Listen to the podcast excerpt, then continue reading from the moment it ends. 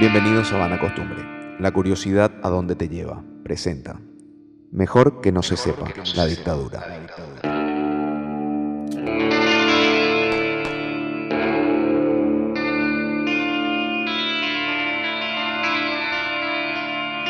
Episodio 2. Federico Jorge Tatter.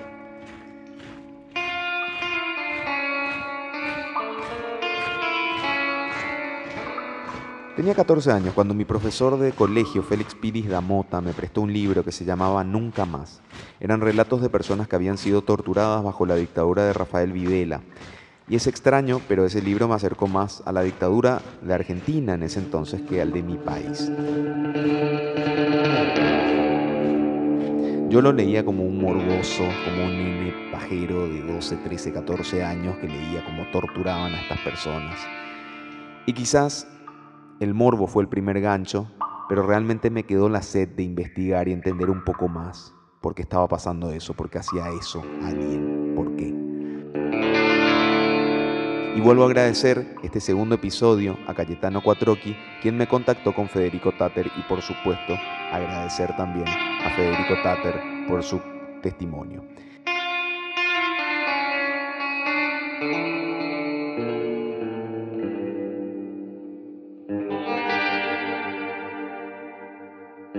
Muy bien, eh, estamos con Federico Tatter. Sí, sí. Federico Jorge Tatter. Federico Jorge Tatter. ¿Usted de dónde es? Azunceno. Nací el, el 30 de septiembre de 1959 en la Cruz Roja, Asunción, Paraguay. Ah, pero tiene como una tonada argentina, puede ser. Y sí, es, esa es la historia de mi vida. Eh, que puedo comenzar a contarte. Contarte la historia de mi vida es contarte la historia de mis padres y de antes de que yo existiera. Eh, mis padres son, eh, eh, también lleva mi mismo nombre, mi papá, Federico Jorge Tatter. Él, él fue, llegó hasta teniente de fragata de la Armada Paraguaya, tenía instrucción de capitán de navío, estaba este, a bordo de la cañonera Humaitá y mi madre, docente, guaireña, es Idalina Wilfrida Radice. Eh, mi madre es guaireña, mi papá es sanpedrano. Eh, uno militar, la otra docente. Los, los dos eh, se encuentran en el año 45, 46, en lo que se denomina la primavera democrática del Paraguay. Aquellos famosos seis meses que, duraron Seis meses que, es, la, eh, es eh, interesante, aunque sea corto, un interesante periodo de la historia de nuestro país en 100 años en el cual existió libertad para todos los partidos políticos, libertad para todos los exiliados. Eh, y mi padre fue en ese momento militar de esa democracia. Mi madre fue docente de esa democracia. Por supuesto, mi madre también se eh, se, integró al, movimiento gremial docente, que en ese momento se denominaba el magisterio, muy combativo, muy democrático, y mi padre al movimiento institucionalista militar, eh, donde eran eh, institucionalistas, nacionalistas, venían de la, de la guerra del Chaco. A mi papá no le tocó la guerra del Chaco, pero sí este, la, vida, la vida militar durante, durante, durante la guerra y el estado deliberante que existía en esa época. Donde se planeaba, donde se diseñaba, se planeaba qué país tener después de la guerra del Chaco, qué país tener después de la Segunda Guerra Mundial, ¿verdad? Y ellos, eh, tanto mi padre como mi madre, se, se acercan al febrerismo, pero muy rápidamente se acercan al comunismo, se acercan al Partido Comunista Paraguayo, con Antonio Maidana, que era docente, eh, eh, muchos militares, no la mayoría de los militares, pero no pocos militares, comenzaron a, tener eh, ideas, propuestas de izquierda de un nacionalismo diferente para las Fuerzas Armadas y para el, proyecto nacional paraguayo. De allí eh, le toca participar a ambos, a mi papá en términos militares, en la denominada Guerra Civil o Revolución de 1947. ¿Mm? Él a bordo de la cañonera Humaitá, que se insurrecciona en la ciudad de Buenos Aires. E intenta subir hasta acá. Y durante mucho tiempo Stroessner la mantuvo acá como un este, botín de guerra. claro. ¿Verdad? Porque era la cañonera derrotada. este, ahí, estuvo mi, ahí estuvo mi papá. Este, él ahí pierde su estado militar por sublevación. Mi madre también se tiene que exiliar junto a mi padre en Buenos Aires. Primer exilio de mi familia. Yo ni había, ni era proyecto de existencia. Claro. Pero ellos ya inician el exilio en el año 47. Eh, viven en Buenos Aires, 48, 49, ahí nacen mis dos hermanas, mis dos hermanas mayores, María Magdalena, María Cristina, Mania y Katia. Como ellos, eh, como ellos eran comunistas y eran del PC eh, y leían bibliografía rusa, bibliografía china, bibliografía, a todo le ponían nombre, le gustaba este, Tolstoy, le gustaba Gorky, leían, eh, escuchaban este, música rusa, baile ruso, y a mi hermana le pusieron Mania y Katia. Claro. Este, esa es la... Eh, parece raro encontrar a un militar que fuera de izquierda, y claro. Eh, pero no eran pocos. Sí, no, no, no. Pero en el, pero en el conjunto, digamos, yo cuando hablo con los policías y los militares, eh, siempre les digo, mi viejo era militar y era de izquierda, así que no, no, no, es eh, nada. Me, resultaba raro en, entrevistas que, fui teniendo y que, mm. muchos entraron a la milicia de alguna u otra forma, pero por, justamente ese contexto que das, eh, en esa democracia que había, brindaba o, o impulsaba la pluralidad de pensamiento y de ideas y, era eso, porque veníamos de, gobiernos que se, se, traicionaban entre ellos, era un quilombo antes. Sí. Y Entonces, después lo que pasa con el Partido Colorado también eh, viene en base a, che, loco, ya no nos podemos ir a la llanura. Exacto. Entonces. Y dentro del Partido Colorado había corrientes de izquierda. Exacto. había muchas corrientes de izquierda. En la pelea se empezaron a anular unos con otros. Eh, entonces, eh, tiene, tiene sus distintos colores. Me parece que verlo blanco-negro es como. No existe el blanco-negro. Era un momento de debate político, ¿verdad? De mucho, de estado de, de, de debate. Y decían, bueno, ¿hay que tomar partido o no hay que tomar partido? ¿Verdad? ¿Qué hay que hacer? Este, Roberto L. Petit era socialista. Claro. ¿Eh? Mi madre eh, le, conoció a Roberto L. Petit. Este, eh, mi madre Idalina, siendo docente. Y la mayoría del, gremio docente o era comunista o era liberal. y habían algunos colorados, pero o, eran colorados de izquierda. Exacto. Es decir, eh, tuvo la oportunidad el Paraguay de tener un giro democrático hacia una izquierda progresista en el 47-48, tal vez como haya ocurrido exitosamente, si hay alguna comparación latinoamericana, es Costa Rica, ¿verdad? donde hay un movimiento ciudadano este, importante, ellos eliminan las Fuerzas Armadas, se dan una forma de gobierno eh, casi este, eh, parlamentaria, eh, y nunca tuvieron golpes de Estado. Exacto. Bueno, pero esa es otra historia. No ocurrió eso, fue al contrario. Era el, militarismo imperante en Paraguay hace que se dé este enfrentamiento. Mis padres se van a vivir a Buenos Aires. Ahí mis dos hermanas son argentinas, son porteñas, con curepís. Claro. Este, eh, luego, eh, mis, mis dos hermanas y mis padres deciden eh, se integran al movimiento internacional comunista, o sea que trabajan con el Partido Comunista Argentino, con el de Uruguay, con el de Brasil, y eh, intentan reingresar nuevamente para ya trabajar por eh, la revolución social en, en el Paraguay. En el año 54, cuando sube Stroessner. Sí. Eh, mi papá le había conocido a Stroessner, era, era, superior que él, era de otra arma, pero le conocía. Eh, Stroessner cuando, cuando subió eh, había prometido este, amnistía a todos los presos políticos, el retorno de los exiliados, Sí, pero eso no duró más que una semana, 15 días. claro. A partir de allí, eh, mi padre y mi madre viven prácticamente en la clandestinidad. Mi padre caía preso cada 15 días, cada 20 días. ¿Y te acordás, la, o sea, eh, a qué edad tenías vos cuando todo era todo esto? Llego al 59. Ah, ¿verdad? Ellos viven la- prácticamente en Paraguay durante- en la clandestinidad. todo el tiempo. Todo el ¿Y tiempo. qué, ¿no? dónde, hacia qué zona vivían ustedes? Eh, bueno, ellos se cambiaron mucho de casa, pero la que yo recuerdo era José Verges y Brasil. Era una. Eh, la otra este, en Ciudad Nueva, en, eh, detrás del, eh, de lo que hoy es emergencias médicas. Ajá.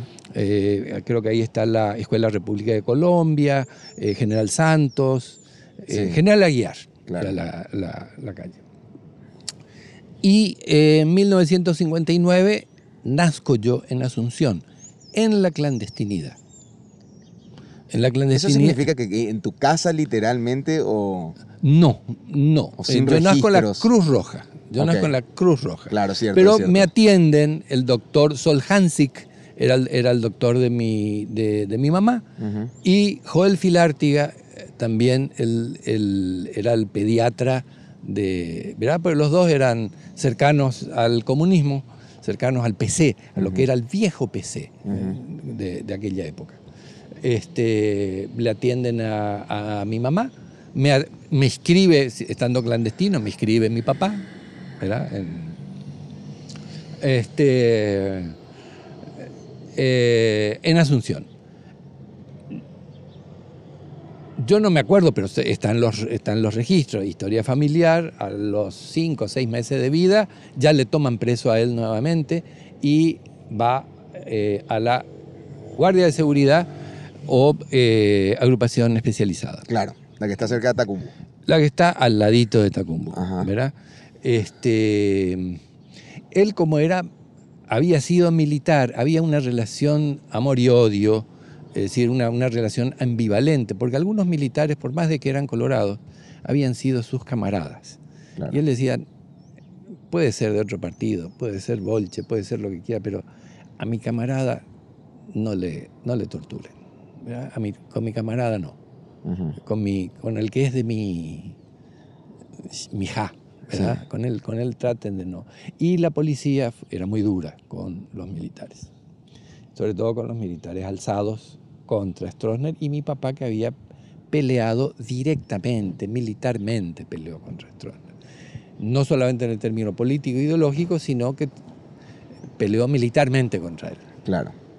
Este, entonces, pero, pero ¿te acordás la primera vez que irrumpe la policía o, o- o cómo se dio la el primer apresamiento Sí. del cual fuiste consciente o decir, Sí. epa, algo está pasando? Sí, sí. Eh, primero, yo eh, aprendo a caminar en la agrupación especializada, Pues él estaba preso. De allí, eh, un general que había sido camarada de él le da una ayuda para que salga. Nos instalamos en Ciudad Nueva.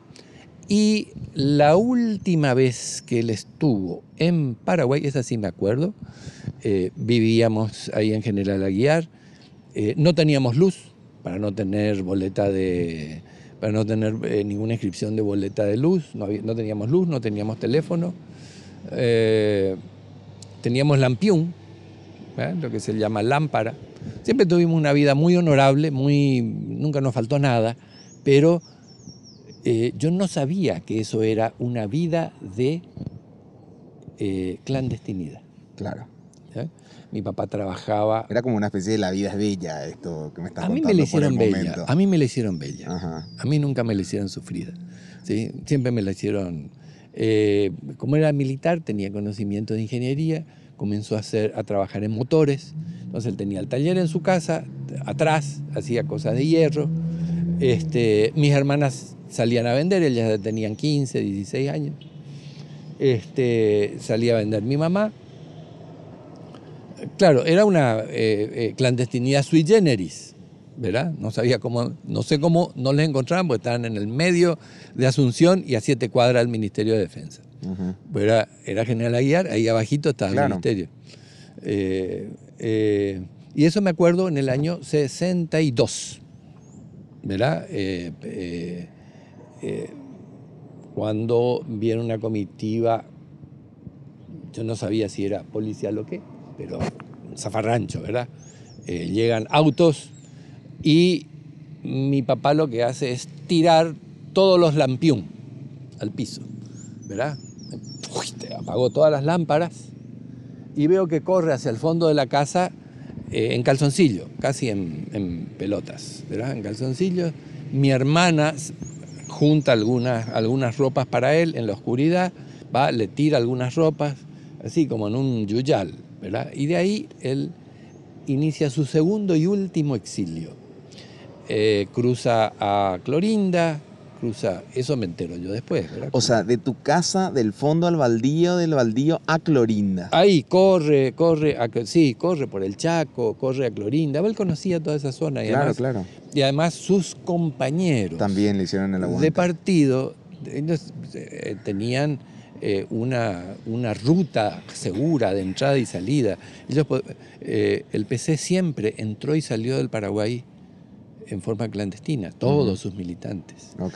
Con, tenía un, sistema eh, con canoeros, con, un sistema de postas, un sistema de, de, seguridad, de enlace, de, de, casas seguras, ¿verdad?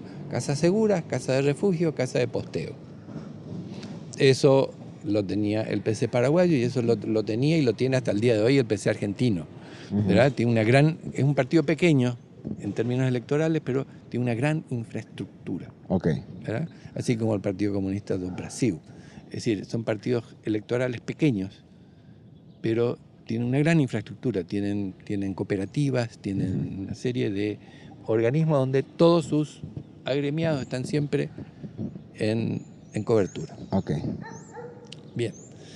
Eh, primero pasa a Clorinda, luego a Formosa, eh, luego a Resistencia, y allí se instalan. Allí nos instalamos seis años. ¿Vas vos también después? Y ahí, sí, ahí se divide mi familia, se toma la decisión de dividir la familia. Mis hermanas se quedan a vivir con mis abuelas. Acá. Acá en Asunción, para siempre. ¿Por qué? Y eh, eso tendría que preguntarles a ellos, pero fue un tema siempre familiar, de, conversa familiar, porque a mí me tocó, porque era el más y tenía cuatro años, tenía que entrar a la escuela, eh, mis hermanas ya estaban entrando en el secundario, y era mucho más pesado un exilio con tres chicos que con uno, con, un mitaí. Y mis abuelas y mis tías le hacen el aguante y se quedan acá. Y ellas hacen el secundario y hacen su facultad Claro, hacen su vida acá. Hacen su vida acá. Siendo las dos curepís. Y yo siendo paraguayo, me voy haciendo curepí. Claro. pues, paso con cuatro años, a los cinco años empiezo mi primaria, hago toda mi primaria en Resistencia Chaco. Ya en el 68 empieza la persecución nuevamente en Argentina por pedido de, de Stroessner eh, y caen varios paraguayos, dos, tres veces, dos, tres veces caída por antecedentes. Eran las llamadas famosas este, apresamiento para relevación de antecedentes, relevamiento de antecedentes. ¿verdad? Entonces era cada tanto caer preso, cada tanto llevarle preso a mi padre para anotar, bueno, dónde vivía, cuántos hijos tiene, qué hace, qué, no hace, ¿verdad? Y, eh, o sea, como para decir, te estamos controlando. Sí, y esos informes luego aparecieron en el archivo del terror. Eran informes que, que eh, realizaba la policía eh, de resistencia, pero están guardados en la policía de resistencia, pero aparecieron después en el archivo del terror copias en Paraguay. O sea que era una colaboración. Claro, el sistema Cóndor sería. Precóndor. Ah, precóndor. Precóndor. claro, ya está. El, cóndor no Habrá sido un prueba de error de. sí, claro. el cóndor no existía. El cóndor no existía, pero la relación tipo cóndor existió entre Paraguay y Argentina durante las dictaduras, durante, desde prácticamente desde el gobierno de Stroessner, mm. desde, desde el año 54. Okay. El vis a vis, ¿verdad? Eh, todos los comisarios de la, de la frontera de todas las ciudades, eh, eh, Formosa, Alberdi, Asunción, Clorinda, todos se conocían y todos se hacían el parte diario, sobre todo en los periodos dictatoriales argentinos. También, como a mí me tocó estudiar el Cóndor, he visto que también los brasileños hicieron con sus ciudades vis a vis con todos los países con los que tiene frontera. Exacto y Uruguay también con Argentina y Uruguay con Brasil y Chile con, con todos los países. Eh, tuvieron relaciones de, de, compartir información de inteligencia y de ayudarse en persecución política, para hacerlo específico. Claro. En persecución política, no, no, de, no de, otro tipo. En otro, otro tipo de, de, eh, de persecuciones generalmente funcionaba la Interpol, funcionaba el, sistema judicial, pero en persecución política era directamente policía, policía. Y en forma secreta. ¿Y en, vos a qué edad te empezás a dar cuenta, che, ah, no, está, ¿qué, está pasando en, el mundo? ¿Acá se está viviendo una dictadura? O... Y, por vivir en, mi, en esta familia, ya sabías que ya de entradita, ¿verdad? Pero lo que a mí me llamó la atención es la primera vez que salgo del Paraguay, a, Clorinda y me inscribo en la escuela, lo, más extraño que a mí me, me, resultó que yo podía decir mi apellido en voz alta. Qué imagen, ¿verdad? Que, podía decir, no, yo, Federico, y me llamaban por lista, Federico, y yo decía, ¿por qué, ¿por qué tan fuerte? ¿Verdad? Me decía, ¿por qué? Porque, porque eso yo no podía decir fuerte. En Asunción no se podía decir. Yo, me, habían, me habían instruido a que no dijera ni mi nombre ni mi apellido. ¿Verdad? Si no era... este, eh, yo comencé a tener este, libertad sobre el uso de mi nombre en la Argentina. Ya. ¿Ya? Eh, esa, es esa es la primera impresión. Claro y la forma libre de hablar de los argentinos. Siempre me llamó la atención de expresar libremente sus opiniones sin riesgo de, eh, como ahora estamos haciendo, ¿verdad? Ahora estamos haciendo por una cuestión de grabación. Claro. Pero eh, eh, en el Paraguay de aquella época, una conversación de este tipo tenía que garantizar de que el más cercano estuviera a 30 metros. ¿Verdad? Y sobre todo con un uniformado a 30 metros, eh, tenés que estar, tenés que por lo menos tener eh, una conversación de cobertura y después otra conversación real por si te viene a preguntar de qué están hablando. Exacto. Claro, es como cuando te escapas del, colegio, más o menos, a lo que puedo relacionar yo inocentemente. Sí. Pero en esa era, se estaba tratando de la vida. Sí. ¿En, en, en, en qué momento te das cuenta de eso? O sea, eh, vos, vos empezaste a activar políticamente también, ¿a qué edad? ¿O, ¿Vos sabés que o no? solamente te persiguieron por tu viejo o nunca te persiguieron? Me, persiguieron por apellido, sí. Eh, además porque teníamos el mismo ah, nombre. Claro, sí. Además porque teníamos el mismo nombre. Yo, La militancia que llegué a tener fue siempre en derechos humanos. Mis padres nunca, eso es algo que, a mí yo se los agradezco, ¿verdad? Pues, pues yo no pertenezco al Partido Comunista, no soy militante, nunca ni insinuaron de, de eh, o, que me afilie o entrar a la juventud, o como sí ocurrieron con otras familias. ¿verdad? que eh, a mí me han dado la libertad absoluta incluso de pensar en contra de ellos, ¿verdad? Y siempre, siempre pensé, este, siempre traté de debatir con ellos, porque había cosas que no me cerraban y, y no me... En ese sentido sentí mucha libertad. Okay. Este, pero activé en derechos humanos por una cuestión de afectación personal que luego se transformó en una militancia social activa. Que eh, ya con tu nombre y apellido, más activar en derechos humanos en plena dictadura, era hacer de la oposición y... Claro, ya, y, siempre eh, la idea fue, eh, bueno, se, se trabaja en derechos humanos, siempre se trabaja por todos, nunca por por un sector político, nunca por una idea, sino por todos. Sí. ¿Verdad? Por todas y por todas. últimamente derechos humanos es como que está tomado por, como si fuese algo político y como si fuese una cosa de la izquierda. De repente es lo que acusan y no se entiende muy bien o, quieren confundir el concepto de derecho humano es, es increíble, ¿verdad? Sí, pues- Que todavía tengas esas discusiones en el 2020 en redes sociales, vos ves qué pasa. Ocurre, ocurre. Eh, eh, generalmente tiene que ver con la desinformación, ¿verdad? No tiene tanto que ver con, con, una, con una avanzada política en contra de derechos humanos, porque hoy tanto derechas e izquierdas democráticas tienen una postura sobre derechos humanos. Es difícil encontrar a un partido de derecha que diga nosotros estamos en contra de los derechos humanos. Claro, Eh, dice, no, los derechos humanos para todos. Claro. No como hacen los de la izquierda que hacen solamente derechos humanos para los delincuentes. Pero asumieron, asumieron el, el cambio, ¿verdad? De, eh, de que merecemos como sociedad este, derechos humanos básicos y que ya no existe más el discurso ese, no, la sociedad son derechos y deberes. No, la sociedad es de, de derechos y uno tiene derecho desde que nace. Claro.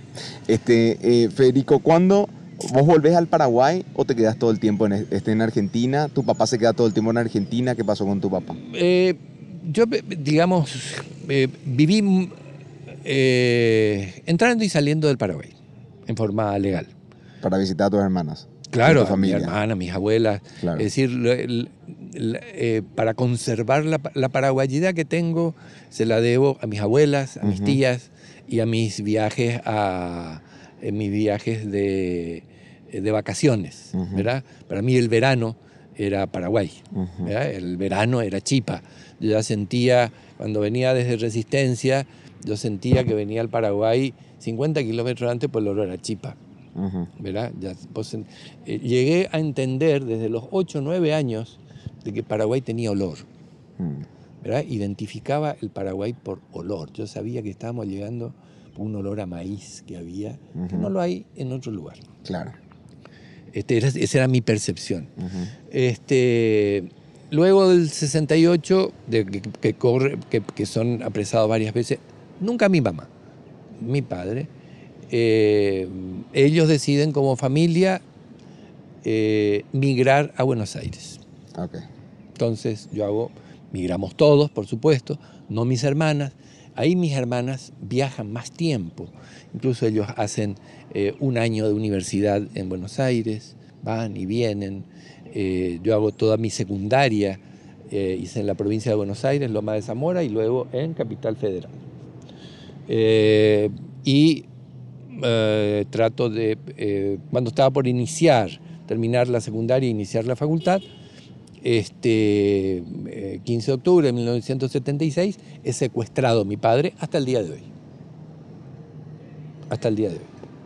En Buenos Aires. En Buenos Aires, en Capital Federal. Sí, sí, es secuestrado por Fuerza Militar Argentina. ¿Pero te acordás o un día no llegó? yo nomás? estuve ahí. Yo estuve, yo estuve en el secuestro. No me vieron, pero yo estuve. Ah, no, el- pero este- esta es la película, la del nene que se esconde. Obviamente ya eras más grande. ¿Cuántos años tenías? 17 años. ¿Y cómo fue? Eh, 15 de octubre de 1976 teníamos nuestra casa en, en la, en 11, eh, eh, en la calle Urquiza, 133. Tenía una casa antigua, alquilada. Teníamos una casa propia en Loma de Zamora, pero habíamos alquilado en Buenos Aires, pues ahí teníamos, teníamos un negocio enfrente y nuestra casa atrás. Eh, yo me iba al, colegio Mariano Moreno, colegio de varones, eh, y en esa época había muchos chicos que comenzaban, habían dos situaciones. Habían compañeritos, compañeros míos, que nos comenzaban a decir, che, mi familia se va a Roma, así que me voy a Roma. Verá, nos vamos a Italia, eh, nos vamos a Francia. ¿Y por qué? Y no, la cosa está jodida. O eh, compañerito tal eh, un día dejaba de aparecer por el colegio y no se sabía más. ¿Ya? Comenzaban a haber chupadas, Desapariciones. desapariciones. Y también Discúlpame, eh, la, la ignorancia sobre todo, Sí. pero era gobierno de Videla. Videla. ok. Videla, Videla, netamente Videla. A, mí me, a mí me toca, a mí me toca, ya eh, hice mi secundaria No con, quería meter la pata. no, no, sí, con Videla. Lanuse, Levingston, Ajá. eh, me conozco toda la película. y, y Videla, pero era el, era, era el año de Videla, el 24 de marzo del 76, eh, y esto fue 15 de octubre del 76 con Videla. y comienzan a desaparecer. Desaparecer significaba, era algo raro, que todavía no se, no se manejaba. Una cosa era la detención política y otra era la desaparición, que era algo nuevo, donde directamente no había ninguna institución que se hiciera cargo y la persona, si era visto, había sido llevado por personas de civil, armado, con aspecto militar, o en camionetas militares, pero de civiles, como un grupo paramilitar. Como grupo paramilitar, pero todo después se supo que era, era, la era el, en el caso de Capital Federal y de todo el ejército argentino, el ejército argentino se torna, eh, se torna, digamos, clandestino y opera de civil. ¿Verdad? Es decir, nunca hubo una operación de civiles. Si bien incorporaron a civiles e incorporaron a militar de reserva, eh, fue, una operación, fue una operación militar. la represión argentina fue operación militar y pusieron a la policía a su orden. Fue diferente a la represión paraguaya en la cual los militares eran llamados, eh, eh, eran llamados puntualmente en algunos casos en los cuales la policía no podía actuar, pero la represión en el Paraguay era policial.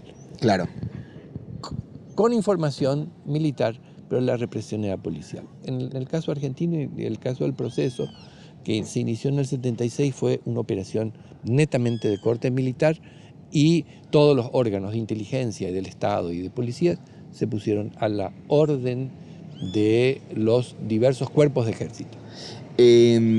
esa noche, me imagino. Tardecita tardecita. ¿Salías del colegio vos? No, eh, yo eh, salía, no teníamos teléfono. En Buenos Aires no necesariamente todo el mundo tenía teléfono. Hoy, hoy, hoy, tenemos hasta tres teléfonos, ¿verdad? Eh, tenía un, boliche en la esquina, entonces me, fui al café de la esquina a llamar por teléfono a un compañero para ver cómo estaban, a ver, era más o menos a ver quién iba, quién no iba, quién, había tenido algún problema. Yo sí activaba en el, en el centro de estudiantes eh, del, Mariano Moreno. Eh, me voy a llamar por teléfono, ya había terminado mi, labor, mi papá hacía motores, eh, yo le ayudaba, mi mamá también ayudaba, éramos tres en la casa, y retorno, seis de la tarde, sí, más o menos, este, este, este, este clima. Eh, toda la gente saliendo de trabajo, ya, ya ah, mucha movida. Mucha movida en el centro de Buenos Aires. este, entonces no me doy cuenta, me voy entrando a mi casa, veo dos, dos autos con las puertas abiertas, dos Peugeot 504, y había un Mitaí, un Mitaí, era un Mitaí, 11 años, en la puerta de mi casa, que era puerta y negocio. Me dice, ¿vos vas a entrar ahí? Eh, ¿Se escucha? Sí, se escucha ¿Vos, vas a entrar ahí? Sí, mira, yo no te recomiendo, pues ahí acaban de entrar unos tipos con unos rifles así, de este tamaño.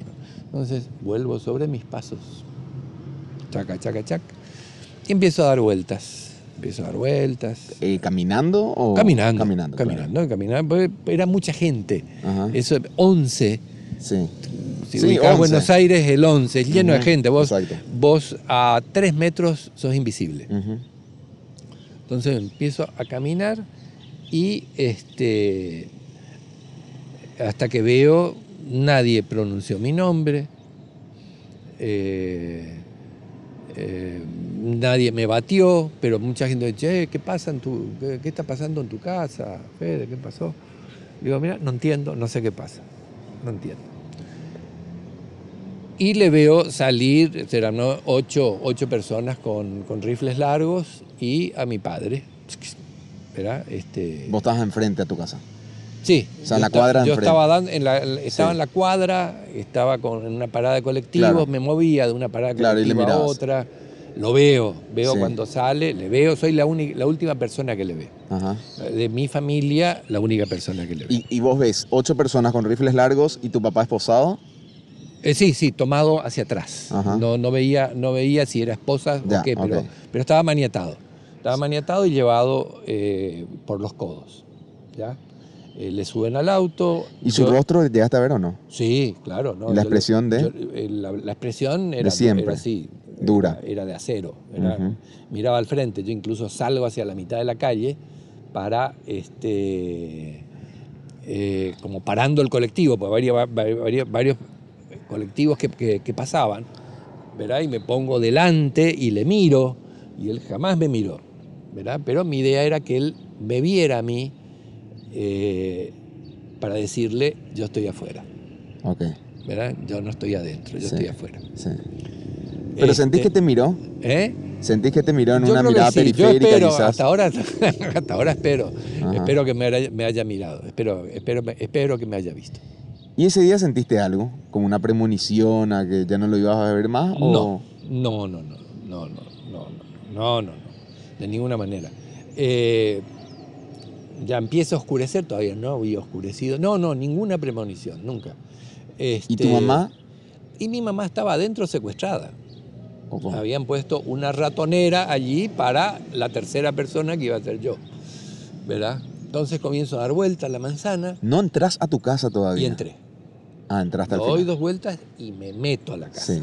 Pues se van los autos, digo, bueno, son ocho ñatos con, con mi papá. No hay nadie. Ajá. Entonces entro, pero como yo arreglaba radios, no, no eran radios complejas, eran radios, era- eran radios, este, Sí.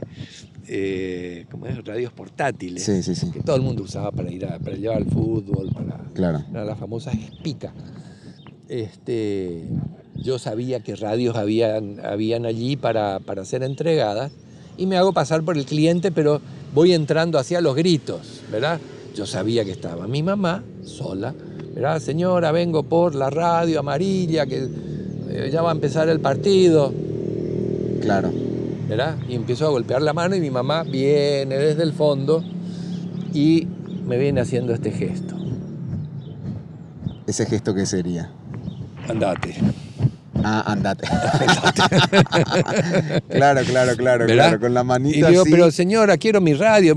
¿Por qué no me da la radio? Yo le empiezo a, increpar. eh, ¿Por qué no me, deme la radio? Si ahí está, es la radio amarilla. Viene el esa acting, que viene está. el acting, viene ¿Eh? el acting. Viene el acting. Sí, le- ahí está la radio, la radio amarilla. Y, y- y miro, y miro y veo los rifles. Claro. Había por lo menos dos personas que estaban. Ya. eh, pero era un, era un negocio que tenía un mostrador, que tenía, que tenía este, eh, ¿cómo es? Eh, Sí, sus su paredes. tabiques, sí, paredes, este, estanterías. Estanterías. Estanterías, donde había Claro. televisor, donde había radio, Ajá. ¿verdad? Y yo veo los rifles, ¿verdad? Y las sombras de, de- de los tipos. Eh, y me dice, no, no, no, venga mañana, venga mañana, venga mañana, venga mañana. Entonces yo digo, bueno, sabe que yo estoy afuera. Ok. De ahí me voy y yo sé que ella está prisionera. Me voy a la casa de una prima que vivía en, la, en el barrio de Flores. Nosotros estábamos en 11, me voy a Flores, que está ahí cerca. Le cuento a mi prima. Este, ella, ella sí tenía teléfono, no- pero no teníamos teléfono. Y me dice, mira, eh, eh, quédate acá. Le digo, no, me voy a ir a la casa de un compañero de mi padre, Clerici, que estaba por ahí cerca. Eh, también era un viejo de apellido Clerici, ya fallecido, a él se lo agradezco. Este, un, un señor muy especial, un eh, militante del PC paraguayo, que él siempre tenía una casa, tenía una oficina, este, y tenía dos o tres casas para sus compañeros. También tenía dos esposas. ¿verdad? Que- Claro. pero, pero Bueno, era algo. otra, otra- era otra ideología. Era otra. Pero el señor. Ahí, ahí- Pero era un buen tipo. Era un tipazo. Sí. El señor Clerici, ya fallecido. Gran tipo. Este. Y él me guarda, me consigue plata y me dice: No, vos te tenés que ir de acá. Le cuento a él, entonces. Pero ¿por qué crees que a vos te perseguían también? Si tenías 17 años, que Una que estaban llevando a gente joven y otra que mi papá y yo tenemos el mismo nombre. Ah, ok. Y otra, si habían dejado una ratonera en la casa, era porque estaban esperando a un tercero. Por eso, me, me es súper raro. Y aparentemente, aparentemente después esto me cuenta mi madre. Me dice, nos separan en las piezas y nuestra casa tenía cinco piezas, era una casa amplia, Ajá. ¿verdad? Y le dice, bueno, ¿quiénes viven acá? Y mi papá dice, aquí vivimos mi señora y yo. Y a mi mamá le dice, ¿quiénes viven acá? Acá vivimos mi esposo, mi hijo y yo. Ok. Y ahí viene el problema. Ok. ¿Por qué no colaboran y por qué le están escondiendo a su hijo?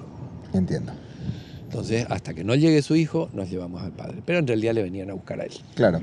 Y a partir de ahí nunca un llamado, nunca nada, una pista, nada. No, muchas pistas, muchas pistas, muchas pistas, muchas pistas. No, después tuvimos muchas pistas. Idalina, mi mamá le dedicó todas. Yo le digo Idalina por, por habitualidad. Le dedicó toda su vida a buscarle. Habló con militares, fue a los cuarteles, habló con generales, eh, mandó telegramas. Ella muy rápido se enteró de que fue el primer cuerpo de ejército, se enteró muy rápido de que ya tenían eh, centros clandestinos de detención, pero no le pudo ver nunca. Se enteró muy rápido de que el probable centro clandestino donde fue llevado fue el centro clandestino El Vesubio, que estaba cerca de Puente 12, entre las intersecciones de eh, la avenida Richeri, que llevaba a Ezeiza, eh, y Camino de Cintura. Ella muy rápido, ya en el- a los dos, tres meses, ella ya sabía. Ajá. Y llegó a hablar con un, este, con un encargado de inteligencia este, que le dijo, mire, su esposo está, tiene el anteojo roto, está bien, pero este, vamos a tratar de sacarlo en libertad y después desapareció este señor. ¿Por qué fue esa? Por la ascendencia alemana. ¿verdad? Eh, yo soy paraguayo, mi papá es paraguayo, es de San Pedro, pero mi abuelo es alemán. Claro. Entonces, con mi mamá en la embajada alemana, lo que hacemos son las gestiones, pues ya parte de mi familia había adoptado primos, primos, tíos, habían adoptado la nacionalidad alemana por tener el abuelo alemán, ¿verdad? Eh, entonces, eh, en la embajada alemana argentina nos le dan rápidamente la nacionalidad a mi padre y rápidamente me dan a mí la nacionalidad alemana. El pasaporte alemán y me dicen, mira, cuando vos quieras salir de Argentina, aquí tenés pasaporte alemán. Le dan pasaporte alemán a mi mamá, ¿verdad? A mi padre no le dan pasaporte porque él no estaba, Claro. pero le dan la nacionalidad. Este, y el gobierno alemán lo que pide es un contacto, ya en ese momento está el gobierno de Viola, los militares se suceden muy rápidamente. Sí, era raro. En ese entonces en Argentina se- había como mini golpes entre ellos también, ¿verdad? Claro, no, no, claro.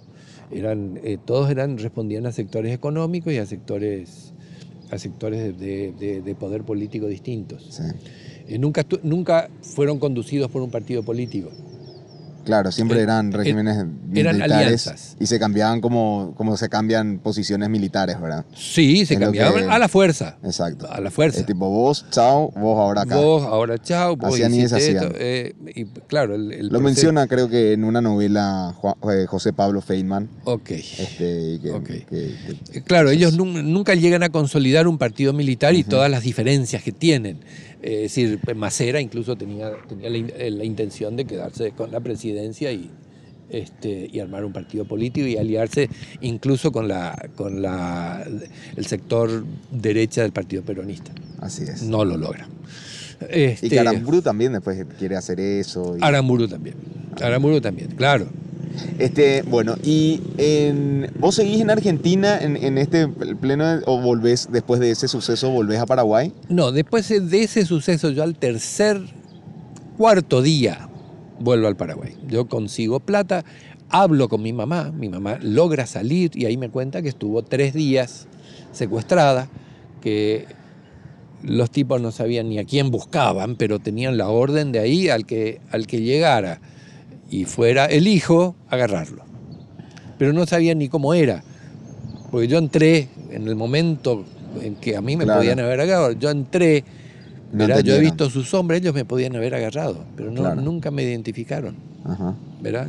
Entré así gritando como un cliente, eh, pero no, no, no, No dimensionaron. no dimensionaron, su tema era otro, Sí, no dimensionaron. Claro. Pero bueno, yo eh, hablo con mi mamá y este, yo ya tenía, tenía un dinerito, ¿verdad? Como para, para este, moverme. Digo, bueno, este, ¿qué, qué hacemos? ¿Me presento? ¿No me presento? Me dicen, quieren que te presentes para que, para que le den la libertad a tu papá, pero eso es mentira. Le acaban de llevar, le habían llevado a varios compañeros de mi papá, del, del PC y de, y de, otros, de otros partidos también. eh, colorados en el exilio, eh, les habían, eh, habían secuestrado a varios. ¿eh? Este, me dice, mira, este, todo es bola, si vos te presentás, yo voy a tener dos detenidos, no se hablaba de desaparecidos, yo voy a tener dos detenidos y ahora tengo uno, ahora voy a pelear yo por uno. Así que yo quiero que vos te vayas a Paraguay, le avisás a tus hermanas y te quedás allá hasta que... Era venir aquí a la, la jaula del lobo otra vez. pero- claro. De puta voy. Sí, pero bueno, me vengo, vengo por, por el sistema, digamos, de, de- el sistema de amistades que tenía el, el PC paraguayo, ¿verdad? Que me iba haciendo este, eh, viajes cortos, ¿verdad? Para, que no, para no presentar la cédula. En viajes cortos no se presentan las cédulas. Claro. Eran, eran boletitos cortos, entonces me voy de Buenos Aires a Pergamino, de Pergamino a Rafaela, después así voy subiendo por Santa Fe, me voy de pueblo en pueblo en casas de gente amiga, me quedo una noche, me quedo una tarde, una noche, una tarde, una noche, una tarde, una noche, tum, y entro por el Chaco, clandestino, Asunción. Y aquí me quedo aproximadamente hasta febrero. Eh, son cuatro meses aproximadamente. Mi mamá, digo mi mamá, mis hermanas no querían que yo volviera a... Mi hermana mayor ya se había ido a hacer su especialización eh, en pediatría en México. Eh, mi hermana estaba acá, mi hermana Katia, no quería que yo volviera. Digo, mira, Idalina está ya sola, yo me quiero ir, tengo la forma de irme. Junté plata con unos amigos, hice el mismo recorrido de la salida, ¿verdad? Para Este, volver. Y volví, Ajá. y volví. Eh, volví en febrero del 77 y de allí me quedé hasta después del Mundial Ok. del 78. Sí. Me quedé clandestino en Argentina. Le acompañé a mi mamá, le acompañé a, varias, a hacer varias gestiones en la embajada alemana. ¿Festejaste ese mundial? Señor, ¿Festejaste ese mundial? ¿O no había tiempo? no estuve en las marchas contra la dictadura en el Mundial. Claro. eh, No, porque eh, recuerdo haber leído el, el libro Nunca Más. sí, Y me acuerdo que en una de las anécdotas era como que gritaban los goles, tanto el, el torturado con el torturador, como que el mundial fue. También tenía eso, pero también el fútbol era como en un momento dado un descanso de toda esa cuestión era tenebrosa. de- muy extraño. Yo, Ah. yo viví esa situación muy extraña porque el, el, eh, yo me junté con mis compañeros de colegio. Por ejemplo, eh, que me hicieron eh, el aguante y viví clandestino, ¿verdad? Y como ibas Este- al colegio, sí. Sí, hice parte de la, hice parte de, eh, pero en la nocturna. Ah, ok. Era- el, el sistema nocturno tenía un, era una forma, era, eh, no eran tan controlados, pues generalmente era gente ya mayor, Ya. eh, digo mayor, yo tenía 17, ya tenía 17, eh, 17, 18, mayor, eran gente de 25, 26, Claro, 27 claro, años, ya estaban casados, tenían que completar un año, dos para o, o para empezar la facultad o para tener un aumento de sueldo. Claro. Yo terminé la nocturna. Sí. Este, y la mayoría, todos tenían eh, problemas eh, de persecución. Así que había mucha gente, así había mucha eh, migración interna argentina. Había muchos tucumanos, cordobeses Claro. haciendo la escuela. sí. Y Eso era algo muy raro. Eh, y cuando terminabas tomando un café con ellos, te decías, no, yo vengo corriendo de Córdoba. Yo vengo corriendo de Tucumán. Todos venían Yo- corriendo a me venían lugar. corriendo, venían corriendo, venían corriendo al estar. Este, entonces yo estaba, hice mi, terminé mi secundaria con un mundo de corrido. Este, y vivimos el mundial, todos los partidos. Yo no me fui a ningún partido, pero aprovechábamos las marchas, aprovechábamos los festejos Para marchar. Para marchar y hacer este, marchas relámpago. Marchas relámpago eran, duraban eh, tres minutos. Entonces agarramos un paquete, una resma de papel, abajo la dictadura. Entonces, eh, ganó el gol. ¡fiu! En un minuto se llenaba Florida, Corrientes, de abajo la dictadura. Así, ¡bum! Wow. y empezaban ya a aparecer las madres de Plaza de Mayo Ajá. Que en realidad eran los familiares, pero es el tema de las madres. Fue una decisión política que tomaron los familiares, Ajá. ¿verdad? Eh, los familiares eran todos, eran nenas, nenes, muchachos, muchachas, viejos, abuelos, pero se le, pusi- se le puso adelante a las madres porque eran intocables. Ok. ¿ya? Entonces decía, bueno, que sean las madres las que tengan la visibilidad. Entiendo. Pero yo recuerdo en esa época ir a las marchas de las madres de Plaza de Mayo y todos, los papás, los, los hijos, todos estábamos alrededor, Claro. o en los bares de alrededor, estábamos mirando para que no ocurriera nada, Ajá. ¿verdad? Pero hacían las rondas las madres. Sí. ¿verdad? Y, y se apro- aprovechó el mundial, porque pues, había mucha gente que, No, hay Que- muchos extranjeros, me imagino. Entonces, tanto uno, muchos a extranjeros. la luz del día no se podía hacer. Y otro que la represión en la Argentina fue, digamos, a todos los sectores. La- la- fue muy grave sobre sectores populares, pero también fue muy serio sobre sectores medios y altos que tenían muchos contactos internacionales. Claro.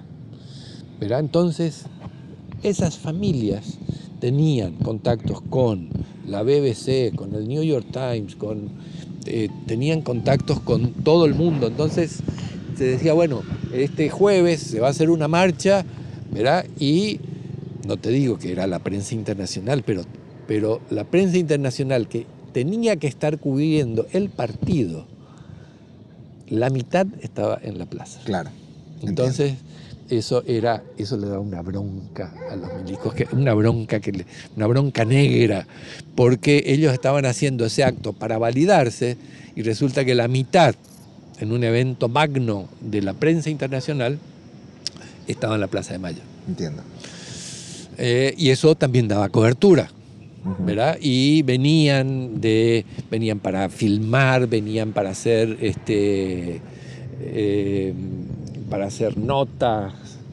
Eso era, eh, la Plaza de Mayo era, era un foco que los militares nunca pudieron tapar, ¿verdad? Sí. Fue algo, fue intapable. Increíble, ¿verdad?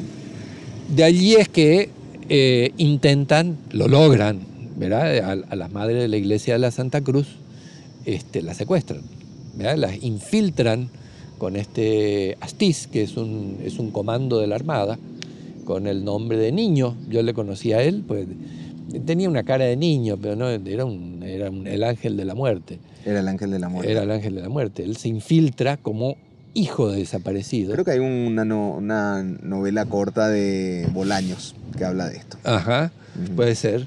Sí. Pero yo le conocía a él, era un rubito, no tenía, no tenía, ¿verdad? Pero yo no me fui a la iglesia de la Santa Cruz. Esa noche mi mamá no se fue a la iglesia de la Santa Cruz y allí desaparecieron la monja francesa, desapareció una, eh, la mamá de una, de una, de dos paraguayas, ¿verdad? Esther Ballestrino de Careaga, eh, que era este, eh, en- encarnacena. Sus, sus hijas eran argentinas, Mabel y Ana María eran argentinas. Su esposo Edmundo Cariaga, que era este, paraguayísimo, exiliado del PRF. Eh, Esther Ballestino era del PRF. Eh, le habían secuestrado a sus dos hijas. Ella se quedó, organizó, ayudó a organizar las Madres de Plaza de Mayo. Le liberaron a las dos hijas las dos hijas se fueron a, Suecia y ella se quedó y dijo, no, yo me quedo acá, militar con mis compañeras hasta que salgan las otras. Y ahí la secuestran a ella para siempre. Eh, a Esther Ballestrino.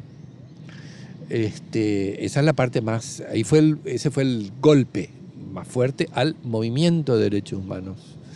Este, y a partir de ahí varios compañeros dicen, bueno, es momento de irse, es momento de, ya no todos se podían quedar, yo había terminado mi secundaria, eh, me refugio ante Naciones Unidas, ¿verdad? Y mi mamá me pide, andate por favor. ¿Que te vaya a dónde? Acá a Paraguay. No, que me exilie nuevamente y me voy a México. Ah, a México. Tenía la opción de Suecia o México. No, Paraguay me decía, no, te toca hacer la conscripción. Si vos querés el pasaporte para viajar, eh, conscripción en Paraguay, tres años. Ya. Y eh, consulté aquí con algunos amigos paraguayos, me decían, no, no, te van a liquidar, te van a mandar al Chaco, te van a mandar a la gerencia y un día te va a morfar un tigre o te van a pegar un balazo. Claro. No, acá no. ¿Verdad? No se te ocurra. Tenía la posibilidad de nacionalizarme argentino y hacer la conscripción en Argentina, Ujú. pero en esa circunstancia no me iba a meter. Claro. ¿verdad? Además tenía varios compañeros que ya habían entrado a hacer la conscripción este, y habían desaparecido. Ahí ya, 77, 78, ya sabíamos lo que era desaparecido. Ok. ¿verdad? Y que los desaparecidos eh, fueron este, asesinados muy rápidamente. ¿verdad? Entre el 77, eh, a los que fueron secuestrados el 76, no llegaron al 77, los que fueron secuestrados a comienzo del 77, mitad del 77 ya fueron a los vuelos de la muerte, los del 77 hasta el 78 eh, fueron fusilados y enterrados en diferentes puntos, o lo, que más hicieron fue los, los famosos vuelos de la Armada, ¿verdad? que era el pentotal, el pento naval, eh, entre 20 y 25 hacían un vuelo a 100 kilómetros adentro del mar y ahí los tiraban, ¿verdad? Eh, famosos, famosos vuelos de la muerte. El caso de Esther, que fue tirada, fue encontrada porque justamente la noche que su grupo, al grupo al que ella le llevan al vuelo, eh, esto lo descubrió el equipo de antropología, eh, el, el equipo argentino de antropología forense. Eh, los milicos tenían, tenían su, su bitácora de vuelo, ¿verdad? Todos entraban, iban, volvían a las hora y media, dos horas, y justo ese vuelo, por una cuestión climática, vuelve a los 25 minutos. Entonces, eh, dice, ¿aquí qué, qué ocurrió acá? Acá no, acá no entraron 100 kilómetros, acá hicieron un vuelo medio por la playa, le tiraron a la gente cerca de la playa y aparecen los cuerpos cerca de eh, San Clemente del Tuyú.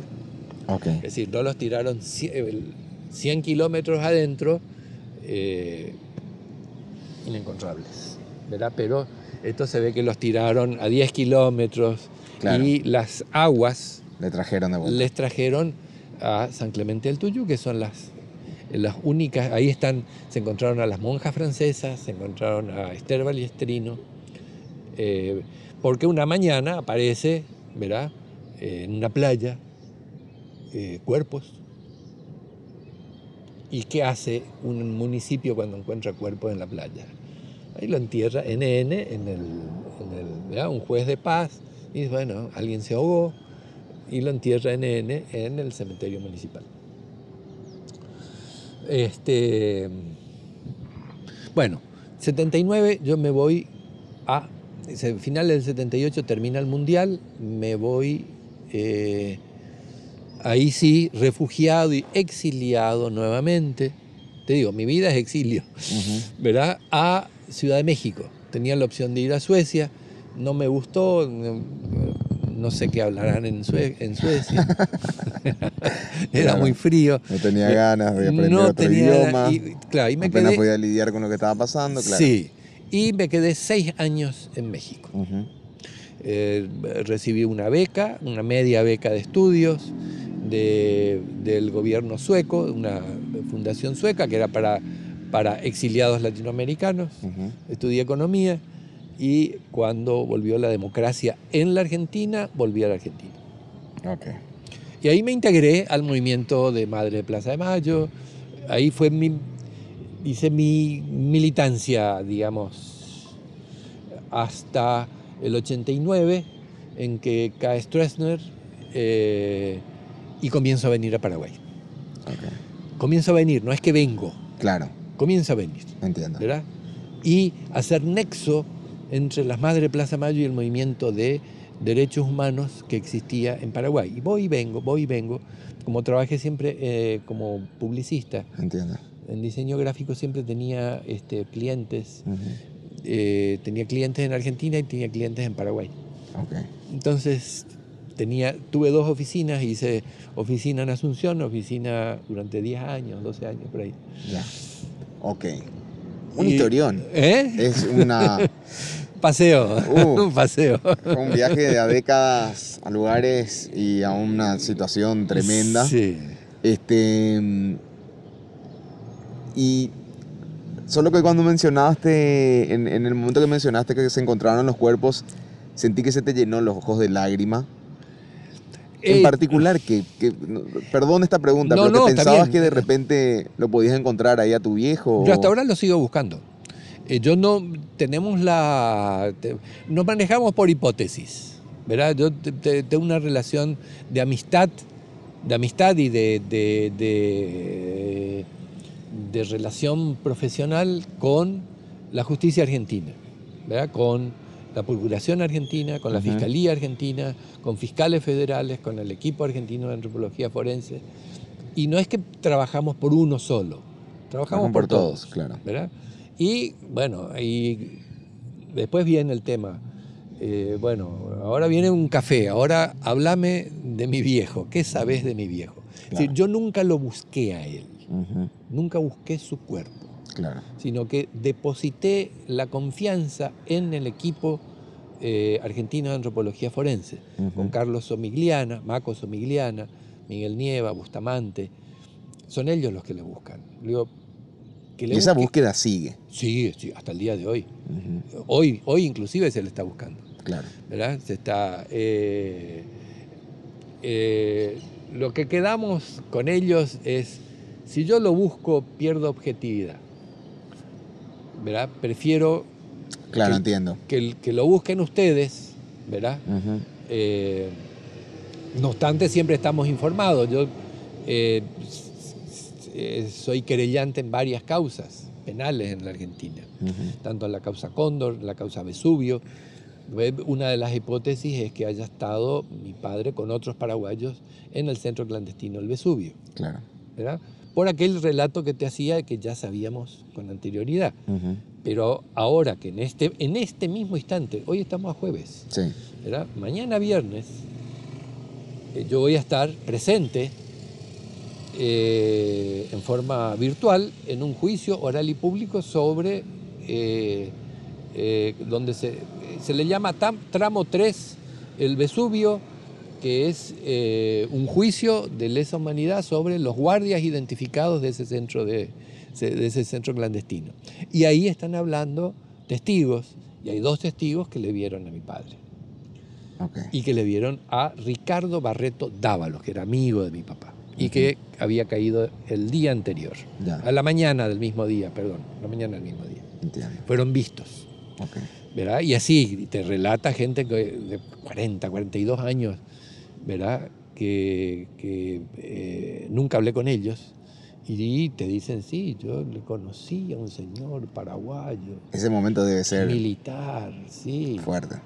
Eh, se apellidaba Tater, Teter, Tater, sí, era rubio, grande.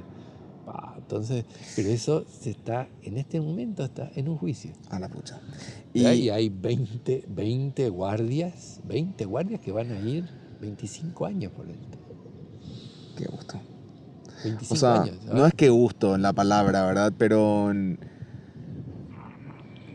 Pero me parece una, una lección magnífica que de alguna u otra forma se busque traer justicia a algo que es imposible, pero, pero que no hay que Yo creo que sí hay que perdonar, pero también hay que resarcir. Eso también es parte del perdón, ¿verdad?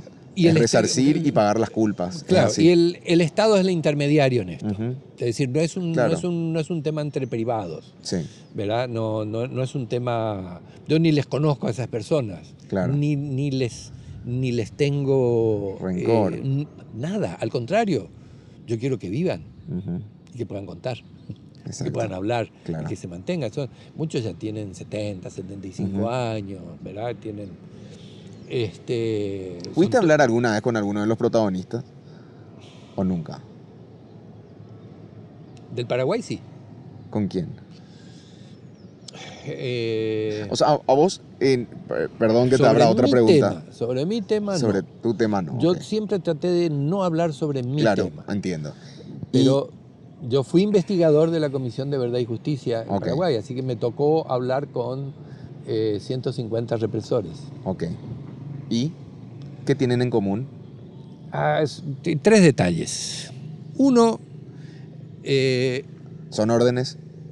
no sé, sí, siempre son órdenes. Y cuando hablas con el policía, el que tenía la culpa era el milico. Cuando hablas con el milico, el que tenía la culpa era, era el policía. Claro. Eh, cuando en la conversación lo que, lo que tratamos siempre de hacer era, bueno, ¿qué estás dispuesto a hablar? ¿Verdad? Y siempre te hablaban de lo más suave. Mm. que lo más suave igual. Eh, Lo, no, lo más suave era igual, o de qué era lo que ellos podían hacer para que el detenido eh, viviera, eh, la pasara lo más suavemente posible. Ajá. Y otro detalle que me- a mí me llamó la atención, también un, un, eh, un- un punto en, digamos que coinciden casi todos, eh, con una Biblia en la mano. Sí. Con una Biblia en la mano derecha y con sus... eh, con sus... Este, en la mano izquierda, con sus carpetas judiciales. Claro. Pues, en Paraguay no hay, no hay justicia, pero hubo un intento. Ah, Es decir, hu- hubieron denuncias. Entonces, con quien vos hablaste viene y te dicen, mira, aquí está mi, mi tema judicial, yo no estuve ahí en ese momento, yo justo no estuve, yo no estaba en la guardia, yo no estuve, yo no lo hice. Lo hizo probablemente fulano, justo el que murió. De siempre te, enchufaban al que murió. Claro, claro, claro. claro. Todos te decían, no, Sí. eh, fulano, coaco, eh, Ayalita Macanada, ¿verdad? Co- Coaco, este, fulano de tal era el malvado, fulano de tal se le escapó el tiro, fulano, esto era orden de fulano, orden de sultán. Sí, entiendo. Federico, pero entonces eh, eh, siempre viviste fugándote, cosa que no debe ser fácil en, la vida. cambiando, ca- cambiando de escenario más Sí, que jugando. bueno, está bien. Sí, Cambiando de escenarios, pero nunca te apresaron, nunca viviste eso. No. Ok. No, no, no. Eh, nunca, eh, nunca fui tomado por la fuerza represiva, nunca fui torturado. Eso es.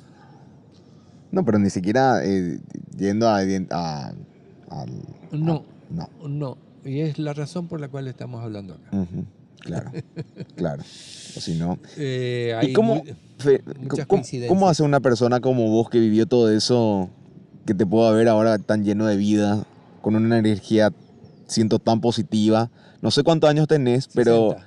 pero, pero me inspirás a volver a agarrar mi bicicleta y empezar a andar con bicicleta. O sea, Metele, metele, no, metele. totalmente, pero, pero digo, te veo Ah. tan sano Ah. espiritual, mentalmente. Obvio, nos estamos conociendo ahora, pero, pero percibo eso. Ya. Y creo que no estoy tan equivocado. ¿A qué se debe esto? Eh, una, digamos, eh,